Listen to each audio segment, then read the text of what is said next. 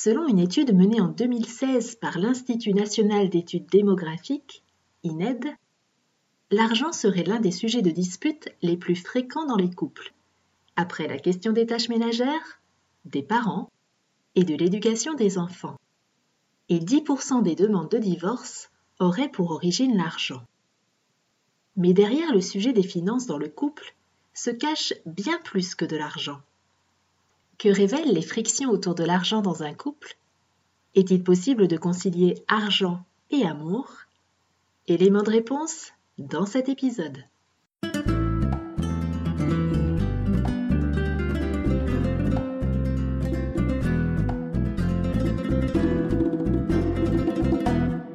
Bonjour et bienvenue dans le podcast Les Dessous de l'argent. Je m'appelle Delphine et je suis coach de vie spécialisée dans la relation à l'argent. L'argent est encore un sujet tabou dans de nombreux pays et il peut susciter chez les gens des émotions très fortes et très variées, allant de la joie au dégoût, en passant par l'admiration, la frustration, la honte, la colère et la haine. Comment l'argent, qu'il soit réel ou virtuel, peut-il avoir un tel impact? Que se cache-t-il derrière le Graal argent?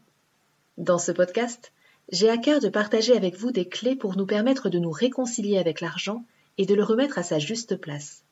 Ensemble, libérons-nous des croyances et des conditionnements qui nous empêchent d'être libres financièrement. Ensemble, reprenons notre pouvoir personnel sur l'argent et exprimons notre plein potentiel au service du monde que nous désirons co-créer. Avant d'aller plus loin, je vous invite à télécharger le guide Argent, Prospérité et Épanouissement personnel 9 clés pour transformer votre vie durablement.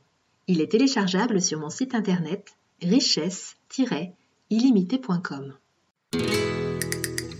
Le langage de l'amour évoque parfois l'argent et la richesse de manière subtile. Nous utilisons par exemple des expressions comme mon trésor, je t'écris un billet doux ou tu comptes pour moi et nous connaissons tous le vieil adage Quand on aime, on ne compte pas. Et pourtant, lorsque nous sommes en couple, nous comptons, et parfois même sans nous en apercevoir. Nous comptons l'argent, mais pas que. Nous comptons aussi le temps, la tendresse, l'attention et le plaisir que nous donnons et que nous recevons dans le couple. Et nous sommes à même de présenter la note à notre partenaire lorsque la relation devient tendue. C'est par exemple le cas chez les nombreux couples qui divorcent et qui utilisent l'argent comme moyen de pression pour régler leurs comptes. L'argent devient alors un moyen d'obtenir réparation, de faire payer l'autre pour la souffrance qu'il nous a causée. L'amour et l'argent forment en fait un couple qui va évoluer en même temps que la relation amoureuse. Et parler d'argent à deux n'est pas toujours un sujet romantique. Au début de la relation, nous arrivons chacun avec notre histoire, nos croyances et nos projections sur l'amour et sur l'argent. Ces croyances et projections proviennent à la fois de notre héritage familial, de notre éducation, de la société dans laquelle nous avons grandi et des expériences que nous avons vécues. Sur ce sujet, vous pouvez écouter ou réécouter le premier épisode de ce podcast qui expliquait les origines de notre relation à l'argent. Nous avons chacun créé des habitudes et des comportements avec l'argent, et dès le premier rendez-vous, la question de l'argent entre en jeu. Faut-il partager l'addition? Payer chacun notre part? Laisser le partenaire régler la note Par la suite, et pendant toute la durée de la relation, l'argent est partout dans le couple. Lorsque nous faisons les courses, lorsque nous allons au restaurant ou voir un spectacle, lorsque nous payons le loyer, Lorsque nous planifions les vacances, lorsque nous décidons de faire un achat important ou un investissement, lorsque nous faisons un cadeau commun ou lorsque nous souhaitons organiser une surprise à l'autre.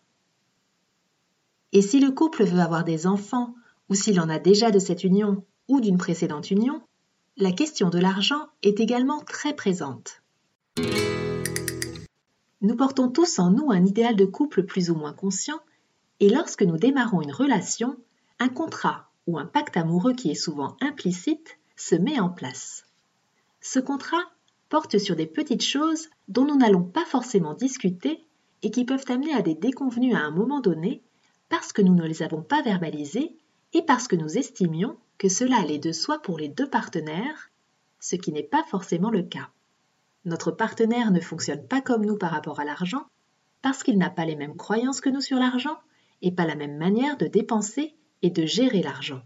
Bref, il n'a pas la même relation à l'argent que nous. Pour l'un des partenaires, l'argent est peut-être source de plaisir, de partage, et pour l'autre, une source de stress, d'angoisse ou de conflit. Un partenaire dépensier peut ainsi réveiller la peur de manquer d'un partenaire économe qui ressentait une insécurité intérieure. Et inversement, une personne généreuse et épicurienne peut se sentir irritée lorsque son partenaire adopte un mode de vie un peu frugal. Cela peut lui rappeler ses parents qui mettaient sans arrêt de l'argent de côté pour les éventuels coups durs et qui n'ont jamais profité de la vie. Il va donc être important de se mettre à l'écoute de l'autre sans le juger et sans le critiquer pour vraiment comprendre son fonctionnement avec l'argent, ses valeurs, ses croyances, ses besoins, ses peurs, sa tolérance au risque, etc. Communiquer de manière concrète, transparente et sereine au sujet de l'argent est vraiment essentiel pour que l'argent ne soit pas une question dans le couple. Nous pouvons par exemple partager nos aspirations financières, les rêves et les envies que nous avons et qui nécessitent de l'argent pour pouvoir se réaliser. Il peut s'agir du style de vie que chacun souhaite, de la manière dont chacun se projette d'ici deux ans, cinq ans ou dix ans. Des projets à moyen et à long terme que nous avons, comme acheter une maison, avoir des enfants, partir en voyage, peut-être reprendre des études, changer de vie, arrêter de travailler et des projets à court terme, comme changer la décoration du salon, partir en week-end, organiser une grande fête avec des amis, etc. Cela peut permettre de voir assez vite si les projets de vie de chacun sont compatibles. Petite statistique à ce sujet, dans le livre L'argent dans le couple, Bernard Prieur et Sophie Guillou indiquent que certaines églises américaines ont choisi d'inclure une discussion autour de l'argent lors des préparations au mariage. Et dans près de 25% des cas, les fiancés renoncent à leur projet parce qu'ils se rendent compte de leur incompatibilité. Et pour les deux auteurs, faire comme si l'argent n'avait pas d'importance, c'est risquer de se faire rattraper par lui un jour. En fonction de ces éléments, si le couple décide de vivre ensemble, il pourra opter entre plusieurs options. Avoir un compte commun ce serait le cas de 76% des Français en couple, selon une étude menée par Harris Interactive en 2020. Avoir chacun son compte et garder complètement son indépendance financière, il est aujourd'hui très fréquent d'avoir déjà un compte bancaire avant de se mettre en couple, ou avoir un compte commun pour les dépenses du foyer et chacun son compte pour avoir la possibilité de dépenser une partie de son argent en toute liberté. Bien évidemment, il n'y a pas de solution idéale ou valable pour tous les couples. L'idée est de trouver le fonctionnement qui convient le mieux à notre couple et de savoir tenir compte de l'autre. Compte tenu du nombre de divorces, aujourd'hui près de 45% des mariages finissent par un divorce, les jeunes couples sont dans la plupart des cas amenés à considérer l'éventualité d'une séparation et cela va évidemment influer sur la solution retenue. Mais quelle que soit l'option choisie, il est utile de faire régulièrement le point sur les finances du couple et d'en profiter pour réévaluer les objectifs communs. Cela permet de s'assurer qu'ils sont toujours partagés par chacun des partenaires ou de les mettre à jour si nécessaire. Pour la dernière partie de cet épisode, je vous invite à une introspection sur l'argent dans votre couple. Parlez-vous régulièrement d'argent, de vos revenus et de vos aspirations financières avec votre partenaire. Si oui, est-ce facile pour vous? Est-ce facile pour votre compagnon ou votre compagne? Ressentez-vous une gêne?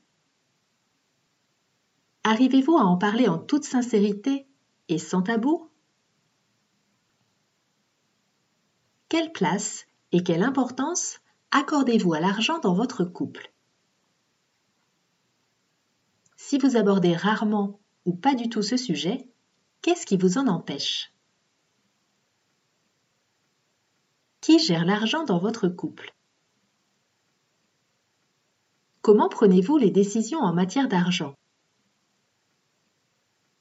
Est-ce que cela vous convient? Est-ce que cela convient à votre partenaire? Et si vous n'êtes pas en couple actuellement, comment cela se passait dans votre précédent couple ou dans votre famille? Et comment aimeriez-vous pouvoir aborder la question de l'argent avec votre futur partenaire?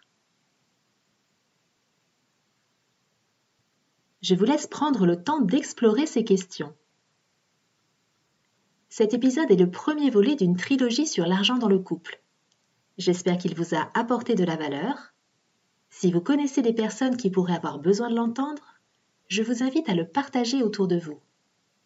Et si cet épisode vous a plu, vous pouvez aussi le noter sur iTunes ou le commenter sur la chaîne YouTube Richesse illimitée. Je vous dis à très bientôt pour la deuxième partie de la trilogie sur l'argent dans le couple.